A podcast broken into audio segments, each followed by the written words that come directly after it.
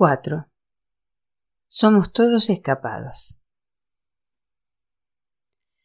Estaba ya amaneciendo cuando, exhausto y medio borracho y casi afónico de tanto hablar, me dejé conducir por Maya Fritz al cuarto de huéspedes o a lo que ella en ese momento llamó cuarto de huéspedes. No había una cama sino dos catres sencillos de apariencia más bien frágil Algún crujido soltó el mío cuando me dejé caer en el colchón sobre la escuálida sábana blanca como un cuerpo muerto. Un ventilador aleteaba con furia sobre mi cabeza. Y creo que tuve una fugaz paranoia de borracho al escoger la cama que no estaba directamente debajo de las aspas. No fuera a hacer que el aparato se desprendiera en mitad de la noche y me cayera encima. Pero antes recuerdo haber recibido en medio de la bruma del sueño y el ron ciertas instrucciones. No dejar las ventanas abiertas sin mosquitero, no dejar las latas de Coca-Cola en cualquier parte. Se llena la casa de hormigas. No tirar el papel higiénico al inodoro. Esto es muy importante. A los de la ciudad siempre se les olvida, me dijo, o creo que me dijo, con estas palabras o con otras. Ir al baño es una de las cosas más automáticas que existen. Nadie piensa cuando está ahí sentado y ni le pinto los problemas que hay después con el pozo séptico. La discusión de mis funciones corporales por parte de una completa extraña no me incomodó. Había en Maya Fritz una naturalidad que yo nunca había visto, y que desde luego era muy distinta del puritanismo de los bogotanos capaces de pasarse la vida entera fingiendo que nunca han cagado. Creo que sentí, no sé si dije nada. Me dolía la pierna más que de costumbre, me dolía la cadera. Lo achaqué a la humedad y al agotamiento de tantas horas de trayecto por una carretera impredecible y peligrosa. Me desperté desorientado. Fue el calor del mediodía lo que me despertó. Estaba sudado y mi sábana estaba empapada como las sábanas del Hospital San José bajo los sudores de mis alucinaciones, y al mirar al techo me di cuenta de que el ventilador había dejado de girar. La claridad agresiva del día se filtraba por las persianas de madera y formaba charcos de luz en las baldosas blancas del suelo. Junto a la puerta cerrada sobre una silla de mimbre había algo como un atado de ropa. Dos camisas de manga corta y diseño a cuadros y una toalla verde. Había un silencio quieto en la casa. A lo lejos se oían voces, las voces de gente que trabaja, y también el rumor de sus herramientas al trabajar.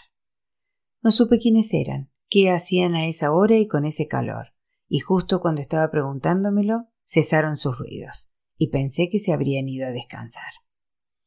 Abrí las persianas y la ventana y me asomé con la nariz casi pegada al mosquitero y no vi a nadie. Vi el rectángulo luminoso de la piscina, vi el rodadero solitario. Vi una ceiba como la que había visto en la carretera, diseñada especialmente para dar sombra a las pobres criaturas que habitaban este mundo de sol inclemente. Debajo de la ceiba estaba el pastor alemán que yo había visto al llegar. Detrás de la ceiba se abría la llanura y detrás de la llanura, en alguna parte, corría el río Magdalena, cuyo rumor podía fácilmente imaginarme o conjeturar, porque lo había oído de niño, si bien en otras partes del río, muy lejos de las acacias. Maya Fritz no estaba por ahí, de manera que me di una ducha fría, tuve que matar a una araña de tamaño considerable que resistió un buen rato en una esquina, y me puse la camisa que me quedara más amplia. Era una camisa de hombre, me dejé atrapar por la fantasía de que hubiera pertenecido a Ricardo Laverde. Lo imaginé a él con la camisa puesta. En la imagen que me figuré por alguna razón se parecía a mí. Tan pronto salí al corredor se me acercó una mujer joven de bermudas rojas, de bolsillos azules, en cuya camiseta sin mangas se daban un beso una mariposa y un girasol. Llevaba en las manos una bandeja y en la bandeja un vaso alto de jugo de naranja. También en el salón estaban quietos los ventiladores. La señorita Maya le dejó las cosas en la terraza, me dijo, que se ven para almorzar. Me sonrió, Esperó a que yo tomara el vaso de la bandeja. ¿No podemos prender los ventiladores? Es que se fue la luz, dijo la mujer. ¿El señor quiere un tinto? Primero un teléfono para llamar a Bogotá si no es problema. Pues el teléfono está ahí, me dijo. Eso sí, usted se arregla con la señorita. era uno de esos viejos aparatos de una sola pieza como los que yo había conocido en mi niñez a finales de los setenta. Una especie de pequeño pájaro barrigón y de cuello largo que llevaba por debajo el disco de marcado y un botón rojo. Para descolgar bastaba con levantarlo. Marqué el número de mi casa y me maravilló volver a sentir la impaciencia de mi niñez mientras esperaba a que el disco diera su vuelta antes de poder marcar el siguiente número. Aura contestó antes de que el teléfono hubiera timbrado por segunda vez. ¿Dónde estás? me dijo. ¿Estás bien? Claro que sí, ¿por qué no iba a estar bien? Su tono cambió, se hizo frío y denso, y pesado. ¿Dónde estás? dijo. En la dorada, visitando a una persona.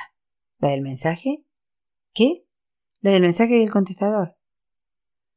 No me sorprendió su clarividencia. Me había dado muestras de ella desde el comienzo de nuestra relación. Le expliqué la situación sin mucho detalle. La hija de Ricardo Laverde, los documentos que poseía y las imágenes que albergaba su memoria, la posibilidad para mí de entender tantas cosas. Quiero saber, pensé, pero no lo dije. Mientras hablaba escuché una serie de ruidos breves, quizá guturales, y luego el llanto súbito de Aura. Eres un hijo de puta, me dijo. No me dijo hijo de puta, forma comprimida que hubiera sido más eficaz y más idiosincrásica, sino que separó las palabras y las pronunció sin dejarse ni una letra en el camino. No he pegado el ojo, Antonio. No me he ido a visitar hospitales porque no tengo con quién dejar a la niña. No entiendo, no entiendo nada, decía Aura entre sollozos, y me pareció violenta su manera de llorar. Nunca había oído un llanto semejante salir de su boca. Era la tensión, sin duda, la tensión acumulada durante toda la noche. ¿Quién es esta persona? preguntó. No es nadie, dije. Mejor dicho, no es lo que te imaginas. Tú no sabes lo que me imagino. ¿Quién es? Es la hija de Ricardo Laverde, dije, el que estaba. Sonó un resoplido. Yo sé quién era, dijo Aura. No me insultes más, por favor. Quiere que yo le cuente, yo también quiero que ella me cuente, nada más. Nada más. No, nada más. ¿Y es bonita? Quiero decir, ¿está buena? Aura, no hagas esto. Pero es que no entiendo, dijo Aura de nuevo. No veo por qué no llamaste ayer. ¿Qué te costaba? ¿No tenías ese teléfono a la mano ayer? ¿No pasaste la noche ahí? Sí, le dije. ¿Sí qué? ¿Si tenías el teléfono a mano o si pasaste la noche ahí? Sí pasé la noche aquí. Sí hubiera podido usar este teléfono. ¿Y entonces? Entonces nada, dije. ¿Qué hiciste? ¿Qué hicieron? Hablar, toda la noche. Me desperté tarde, por eso llamo a esta hora. Ah, es por eso. Sí. Ya veo, dijo Aura, y luego eres un hijo de puta, Antonio. Pero aquí hay información, dije, aquí puedo saber cosas. Un desconsiderado y un hijo de puta, dijo Aura. Eso no se lo puedes hacer a tu familia. Toda la noche despierta, muerta de miedo, pensando en las peores cosas. ¡Qué hijo de puta! Las peores cosas. Todo el viernes metida aquí, encerrada, aquí con Leticia, esperando noticias, sin salir, para que no fueras a llamar precisamente en ese momento. Y toda la noche despierta, muerta de miedo. ¿No pensaste en eso? ¿No te importó? ¿Y si hubiera sido al revés? Ahí sí, ¿verdad? Tú imagínate que me voy un día entero con la niña y tú no sabes dónde estoy. Tú que vives cagado del susto. Tú que me controlas como si fuera a ponerte los cachos todo el tiempo. Tú que quieres que te llame al llegar a cualquier parte para que sepas que llegue bien. Tú que quieres que te llame al salir para que sepas a qué hora salí. ¿Por qué haces esto, Antonio? ¿Qué está pasando? ¿Qué quieres conseguir? No sé, le dije entonces, no sé qué quiero. En los segundos de silencio que siguieron, alcancé a oír y reconocer los movimientos de Leticia, ese rastro sonoro parecido al cascabel de un gato que los padres aprendemos a notar sin darnos cuenta. Leticia caminando o corriendo por el suelo alfombrado. Leticia hablando con sus juguetes o dejando que los juguetes hablaran entre ellos. Leticia moviendo los objetos de la casa los adornos prohibidos, los ceniceros prohibidos, la prohibida escoba que le gustaba sacar de la cocina para barrer la alfombra. Todos los sutiles desplazamientos del aire que su pequeño cuerpo producía. La eché de menos. Me percaté de que nunca antes había pasado una noche sin ella, tan lejos de ella.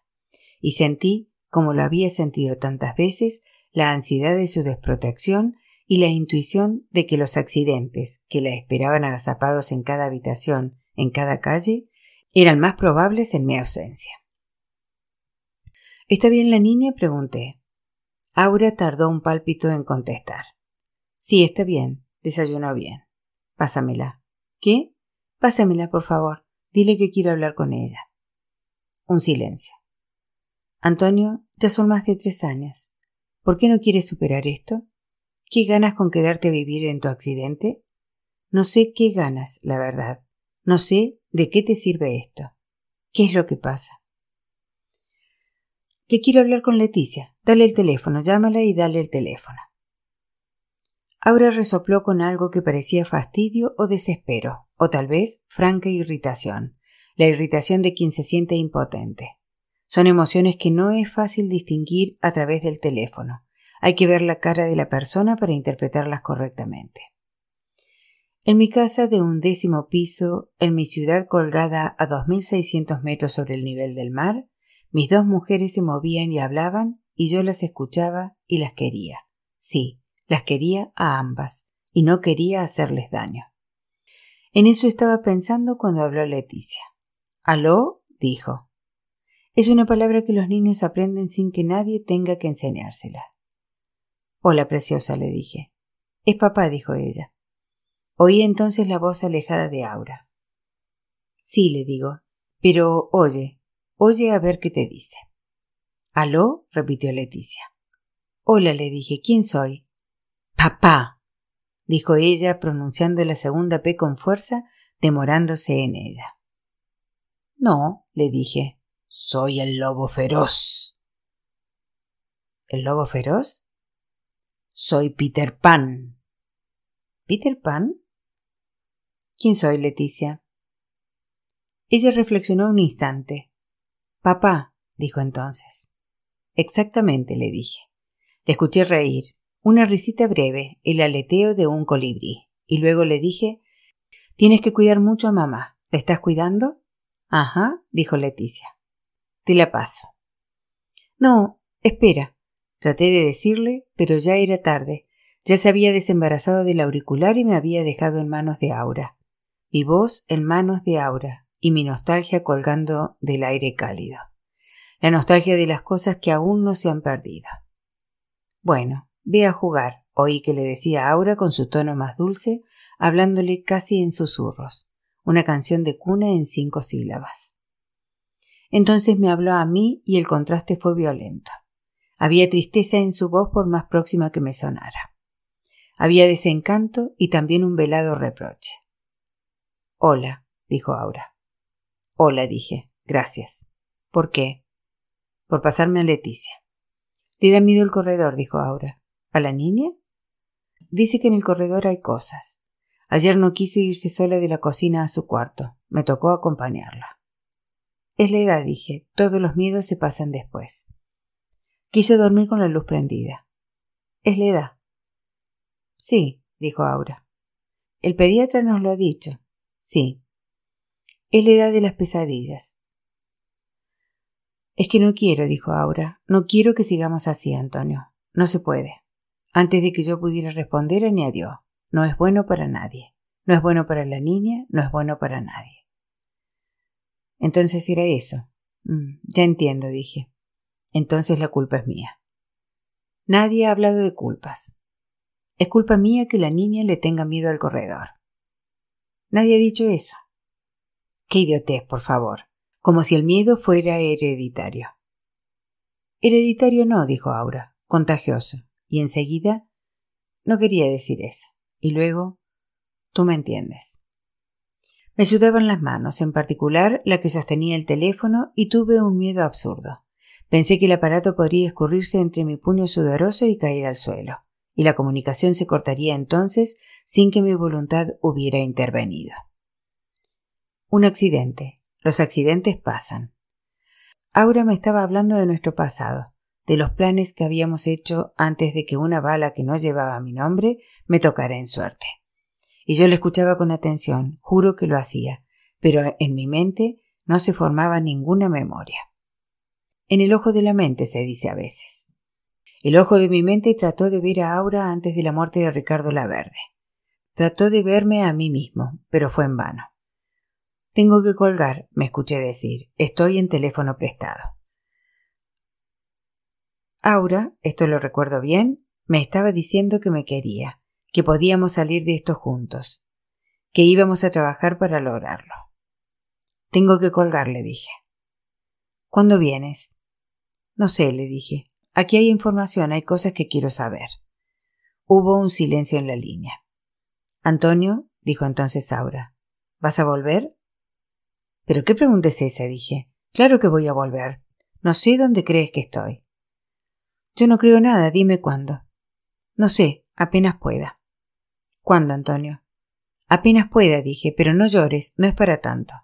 No estoy llorando. No es para tanto. La niña se va a preocupar. La niña, la niña, repitió Aura. Vete a la mierda, Antonio. Aura, por favor. Vete a la mierda, dijo ella. Nos vemos cuando puedas. Después de colgar salí a la terraza. Allí, reposando debajo de una hamaca como un animal de compañía, estaba la caja de mimbre. Allí estaban repartidas en documentos las vidas de Elena Fritz y Ricardo Laverde. Las cartas que se habían escrito, las que habían escrito a otra gente. El aire había dejado de moverse. Me acomodé en la hamaca que Maya Fritz había usado la noche anterior y allí, con la cabeza sobre un cojín de funda blanca y bordada, saqué la primera carpeta y me la puse sobre el vientre y de la carpeta saqué la primera carta. Era un papel verdoso y casi translúcido. Dear Grandpa and Grandma, decía el encabezado. Y luego la primera línea suelta y solitaria apoyada sobre el párrafo que la seguía como un suicida sobre su cornisa. Nadie me había advertido que Bogotá iba a ser así. Olvidé el calor húmedo, olvidé el jugo de naranja, olvidé la incomodidad de mi posición y desde luego no imaginé la tortícolis violenta que me causaría. Acostado en la hamaca de malla me olvidé de mí mismo. Después trataría de recordar la última vez que había experimentado algo así, esa anulación sin miramientos del mundo real, ese secuestro absoluto de mi conciencia, y llegué a la conclusión de que nada similar me había pasado desde la niñez.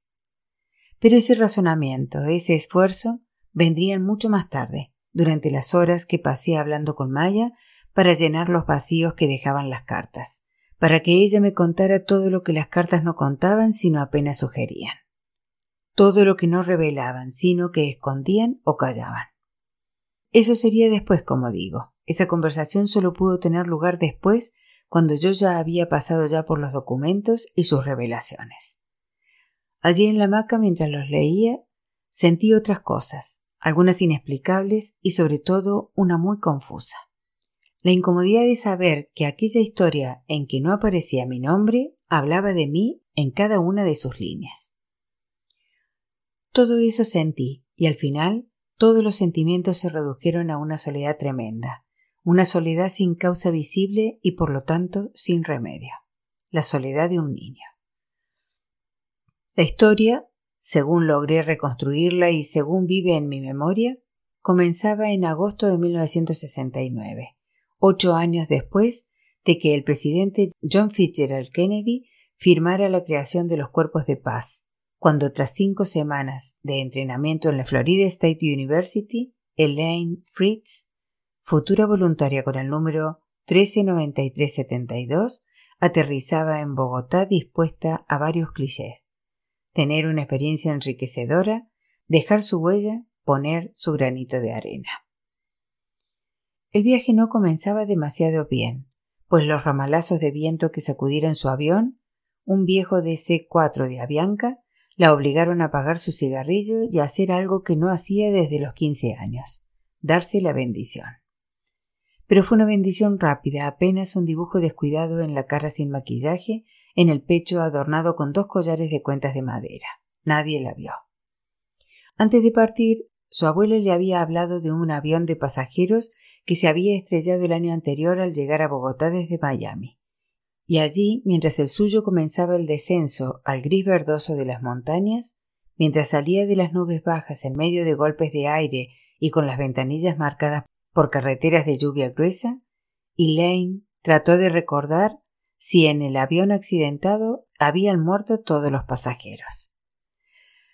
Se aferró a sus rodillas, en sus pantalones quedó la huella arrugada y sudorosa de sus manos, y cerró los ojos cuando el avión, con un estrépito de latas crujiendo, tocó tierra.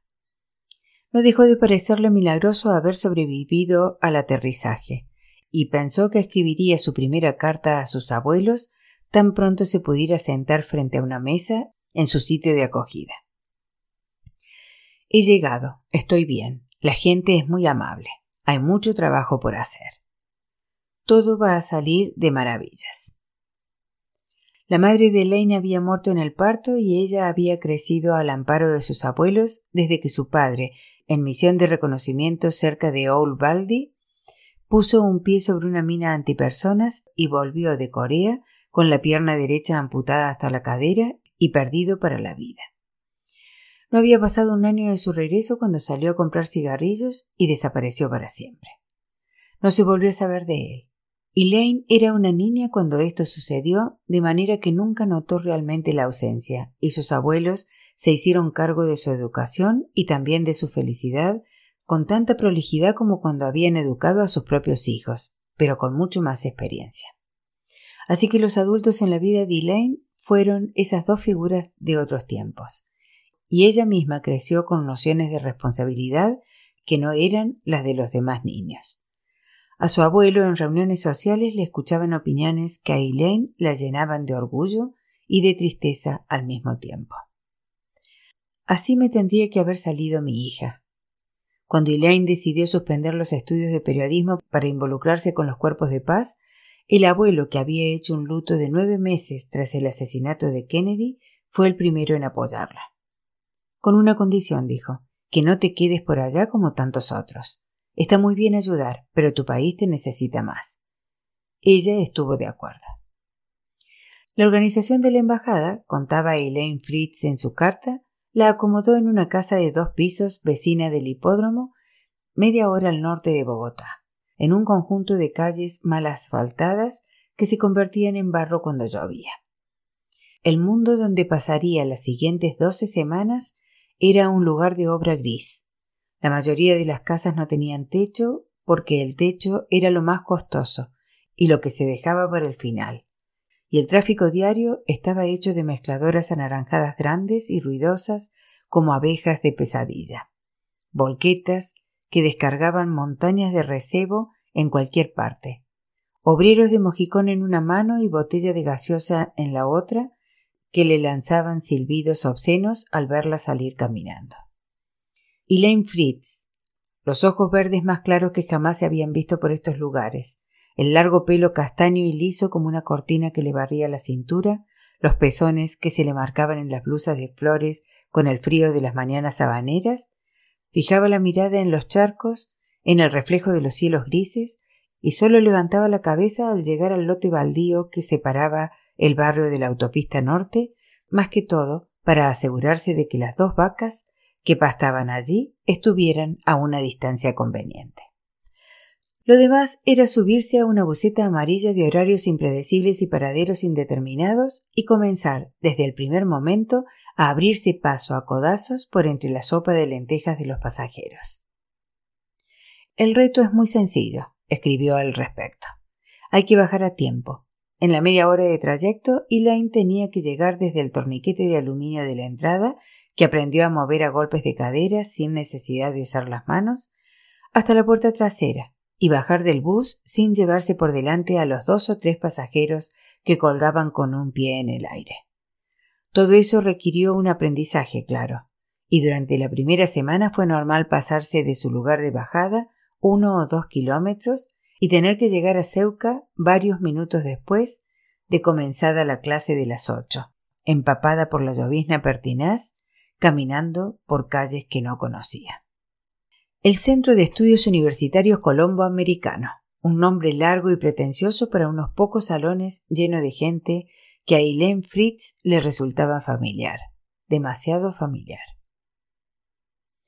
Sus compañeros, en esta fase del entrenamiento, eran blancos como ella, veinteañeros como ella, y estaban cansados como ella de su propio país, cansados de Vietnam, cansados de Cuba, cansados de Santo Domingo, cansados de comenzar las mañanas desprevenidamente, hablando de banalidades con los padres o con los amigos, y acostarse por las noches sabiendo que acababan de asistir a un día único y lamentable, un día que quedaba inscrito de inmediato en la historia universal de la infamia.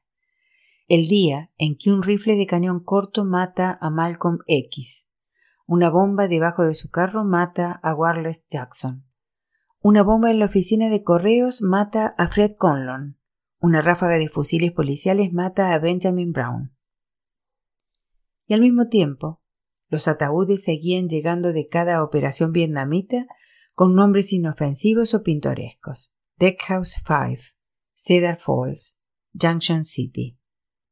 Las revelaciones sobre Mai Lai comenzaban a asomar la cabeza y pronto se hablaría de Zhang Fong.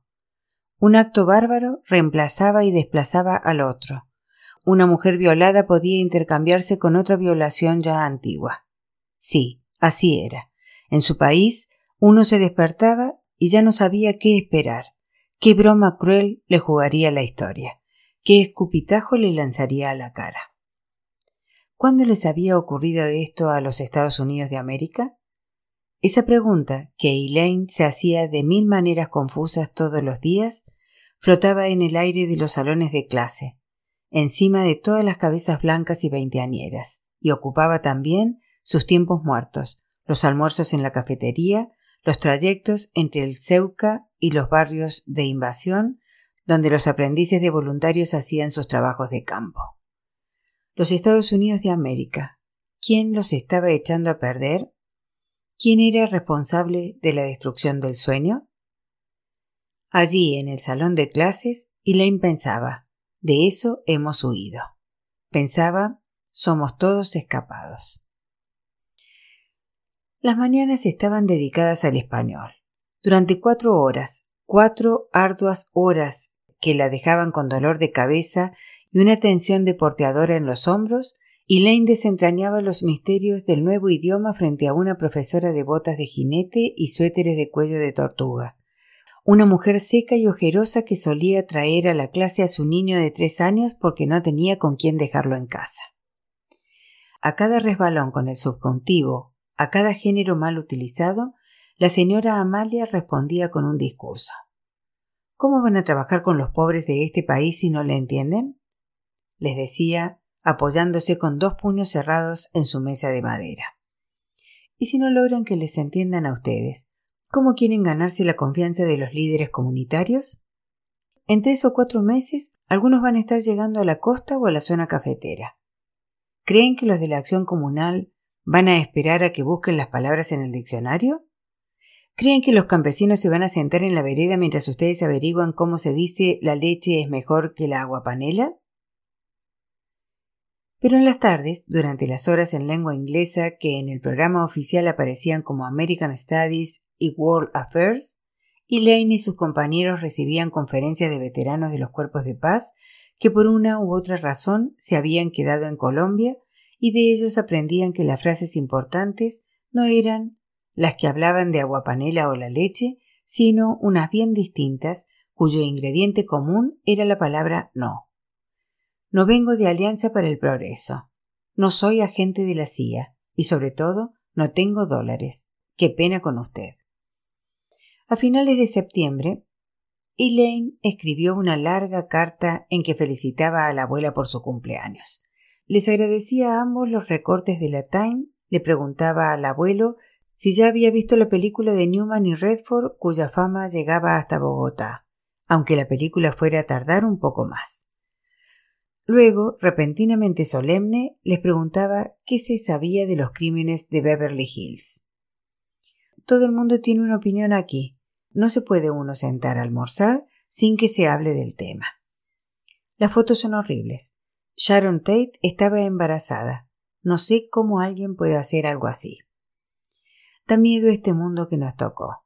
Abuelo, tú has visto cosas más terribles. Por favor, dime que el mundo siempre ha sido así. Y luego pasaba a otro tema. Creo que ya les había contado de los barrios de invasión. Escribía. Explicaba que cada clase del Ceuca estaba dividida en grupos, que cada grupo tiene un barrio, que los otros tres integrantes de su grupo son californianos. Todos hombres, muy buenos levantando paredes y hablando con los líderes de la junta local, eso explicaba Elaine. Muy buenos también consiguiendo marihuana guajira o samaria de buena calidad y a buen precio en el centro de la ciudad, eso no lo explicaba.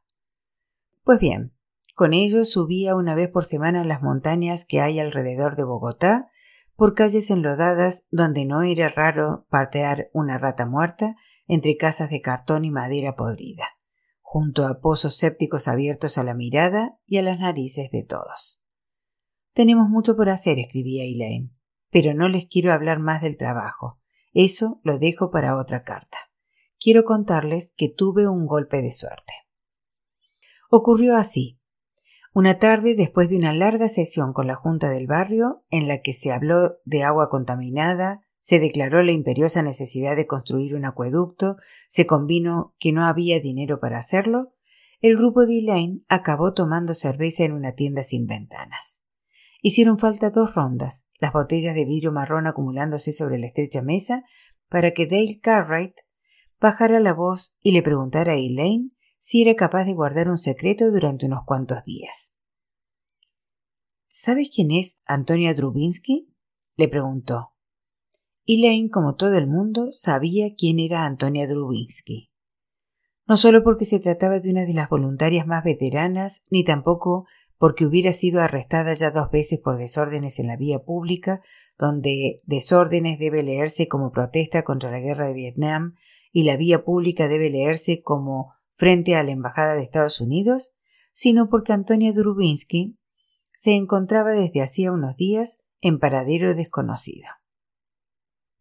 De todo menos desconocido, dijo Dale Cartwright. Ya se sabe dónde está. Lo que pasa es que no han querido que la cosa se vuelva noticia. ¿Quiénes no han querido? La embajada, el Ceuca. ¿Y por qué? ¿Dónde está? Dale Cartwright miró a ambos lados y hundió la cabeza. Se fue al monte, dijo casi en susurros. Va a ser una revolución, parece. En fin, eso no es importante. Lo importante es que su cuarto quedó libre. ¿El cuarto? dijo Elaine. ¿Ese cuarto? Ese cuarto, sí. El mismo que es la envidia de toda la clase. Y pensé que tal vez a ti te gustaría quedarte con él. Ya sabes, vivir a diez minutos del Ceuca, ducharte con agua caliente. Elaine se quedó pensando. Yo no vine aquí para tener comodidades, dijo al fin. Ducharte con agua caliente, repitió Dale. No tener que moverte como un quarterback para bajar del bus. Pero es que la familia, dijo Elaine. ¿Qué pasa con la familia? Les pagan 750 pesos por alojarme, dijo Elaine. Es la tercera parte de lo que ganan. ¿Y eso qué tiene que ver? Pues no quiero quitarles la plata. ¿Pero quién te crees que eres, Elaine Fritz? dijo Dale con un suspiro teatral. Te crees única e irrepetible. ¡Qué barbaridad! Elaine, querida, hoy mismo llegaron quince voluntarios más a Bogotá. Hay otro vuelo de Nueva York el sábado. En todo el país son cientos, tal vez miles, los gringos como tú y como yo. Y muchos de ellos van a venir a trabajar a Bogotá. Créeme, tu cuarto se va a llenar antes de que hayas empacado la maleta. Elaine tomó un trago de cerveza. Tiempo después, cuando ya había ocurrido todo, recordaría esa cerveza, el ambiente sombrío de la tienda, el reflejo de la tarde que ya se acababa en los cristales del mostrador de aluminio. Ahí comenzó todo, pensaría. Pero en ese momento, ante el ofrecimiento transparente de Dale Cartwright, hizo una ecuación rápida en su cabeza. Sonrió. ¿Y cómo sabes que yo hago movimientos de quarterback? dijo al final. Todo se sabe en los cuerpos de paz, mi querida, dijo él. Todo se sabe. Y así fue como tres días más tarde, Elaine Fritz hacía por última vez el trayecto desde el hipódromo, pero esta vez cargada de maletas. Le habría gustado que la familia se entristeciera un poco. No lo podía negar. Le habría gustado un abrazo sentido, quizás un regalo de despedida como el que ella les había dado, una cajita de música que empezaba a escupir las notas del golpe cuando uno la abría. No hubo nada de eso. Le pidieron la llave y la acompañaron a la puerta, más por desconfianza que por cortesía. El padre salió deprisa, de manera que fue la madre sola, una mujer que llenaba con su figura el vano de la puerta, quien la vio bajar las escaleras y ganar la calle, sin ofrecerse nunca a ayudarle con las maletas. En ese instante apareció el niñito. Era hijo único. Llevaba la camisa por fuera del pantalón y en la mano un camión de madera pintada de azul y rojo, y preguntó algo que no se entendió bien. Lo último que Elaine escuchó antes de darse la vuelta fue la respuesta de su anfitriona. Si va, mijito. Si va para una casa de ricos, dijo la mujer. Cringa desagradecida. Una casa de ricos. No era cierto, porque los ricos no recibían a voluntarios de los cuerpos de paz. Pero en ese momento, Elaine no tenía los argumentos para embarcarse en un debate sobre la economía de su segunda familia. La nueva casa de acogida, había que confesarlo, tenía lujos que a Elaine le hubieran parecido inimaginables unas semanas atrás. Era una cómoda construcción de la avenida Caracas, de fachada estrecha pero muy profunda, con un pequeño jardín en el fondo y un árbol frutal en una esquina del jardín, junto a un muro tejado. La fachada era blanca, los marcos de las ventanas de madera pintada de verde, y para entrar había que abrir una verja de hierro que separaba el antejardín de la acera pública y que soltaba un chirrido animal cada vez que alguien llegaba. La puerta principal daba a un corredor penumbroso pero amable. A la izquierda del corredor se abría la doble puerta cristalera de la sala y más adelante estaba la del comedor y más adelante el corredor bordeaba el angosto patio interior donde crecían los geranios en macetas colgantes. A la derecha, tan pronto uno entraba, comenzaban a subir las escaleras. Y entendió todo al echarle una mirada a los peldaños de madera. La alfombra roja había sido fina, pero ya estaba gastada por el uso. En ciertos escalones comenzaban a ser visibles las hilachas grises del tejido profundo. Las travisas de cobre que mantenían las alfombras pegadas a los escalones se habían soltado de sus anillos o bien los anillos se habían soltado del suelo de madera y a veces, cuando uno subía deprisa, sentía un resbalón y el tintineo breve de los metales sueltos.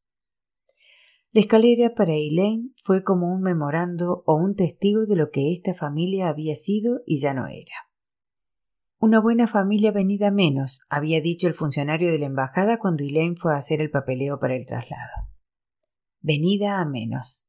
Elaine pensó mucho en esas palabras. Intentó traducirlas literalmente. Fracasó en el intento. Solo al fijarse en la alfombra de las escaleras lo comprendió pero lo comprendió instintivamente, sin organizarlo en frases coherentes, sin hacerse en la cabeza un diagnóstico científico. Con el tiempo todo cobraría sentido, porque Elaine había visto casos similares varias veces en la vida. Familias de buen pasado que un día se dan cuenta de que el pasado no da dinero. La familia se llamaba La Verde. La madre era una mujer de cejas depiladas y ojos tristes, cuyo abundante pelo rojo, un exotismo en ese país, o bien un producto de tintes, estaba fijo eternamente en un tocado perfecto y oloroso a laca recién puesta. Doña Gloria era una ama de casa sin delantal. Len nunca la vio empuñar un plumero y sin embargo en los tocadores, en las mesas de noche, en los ceniceros de porcelana, no había rastro del polvo amarillo que se respiraba al salir a la calle. Todo cuidado con la obsesión que solo tienen quienes dependen de las apariencias. Don Julio, el padre, tenía la cara marcada por una cicatriz, no recta y delgada como la que hubiera dejado un corte, sino extendida y asimétrica. Y la impensó equivocadamente en una enfermedad de la piel. En realidad no era solo la mejilla, el daño se extendía hacia abajo desde la línea de la barba. Era como una mancha que le resbalaba por el maxilar y le bañara el cuello, y era muy difícil no fijar la mirada en ella. Don Julio era actuario de profesión y una de las primeras conversaciones en el comedor, bajo la luz azulada de la lámpara de araña, estuvo dedicada a hablarle a la huéspede de seguros, probabilidades y estadísticas. ¿Cómo sabe usted qué seguro de vida debe pagar un hombre? Decía el padre. A las aseguradoras les interesa saber esas cosas, claro. No es justo que un treintañero de buena salud pague lo mismo que un anciano con dos infartos encima. Ahí entro yo, señorita Fritis, a mirar el futuro.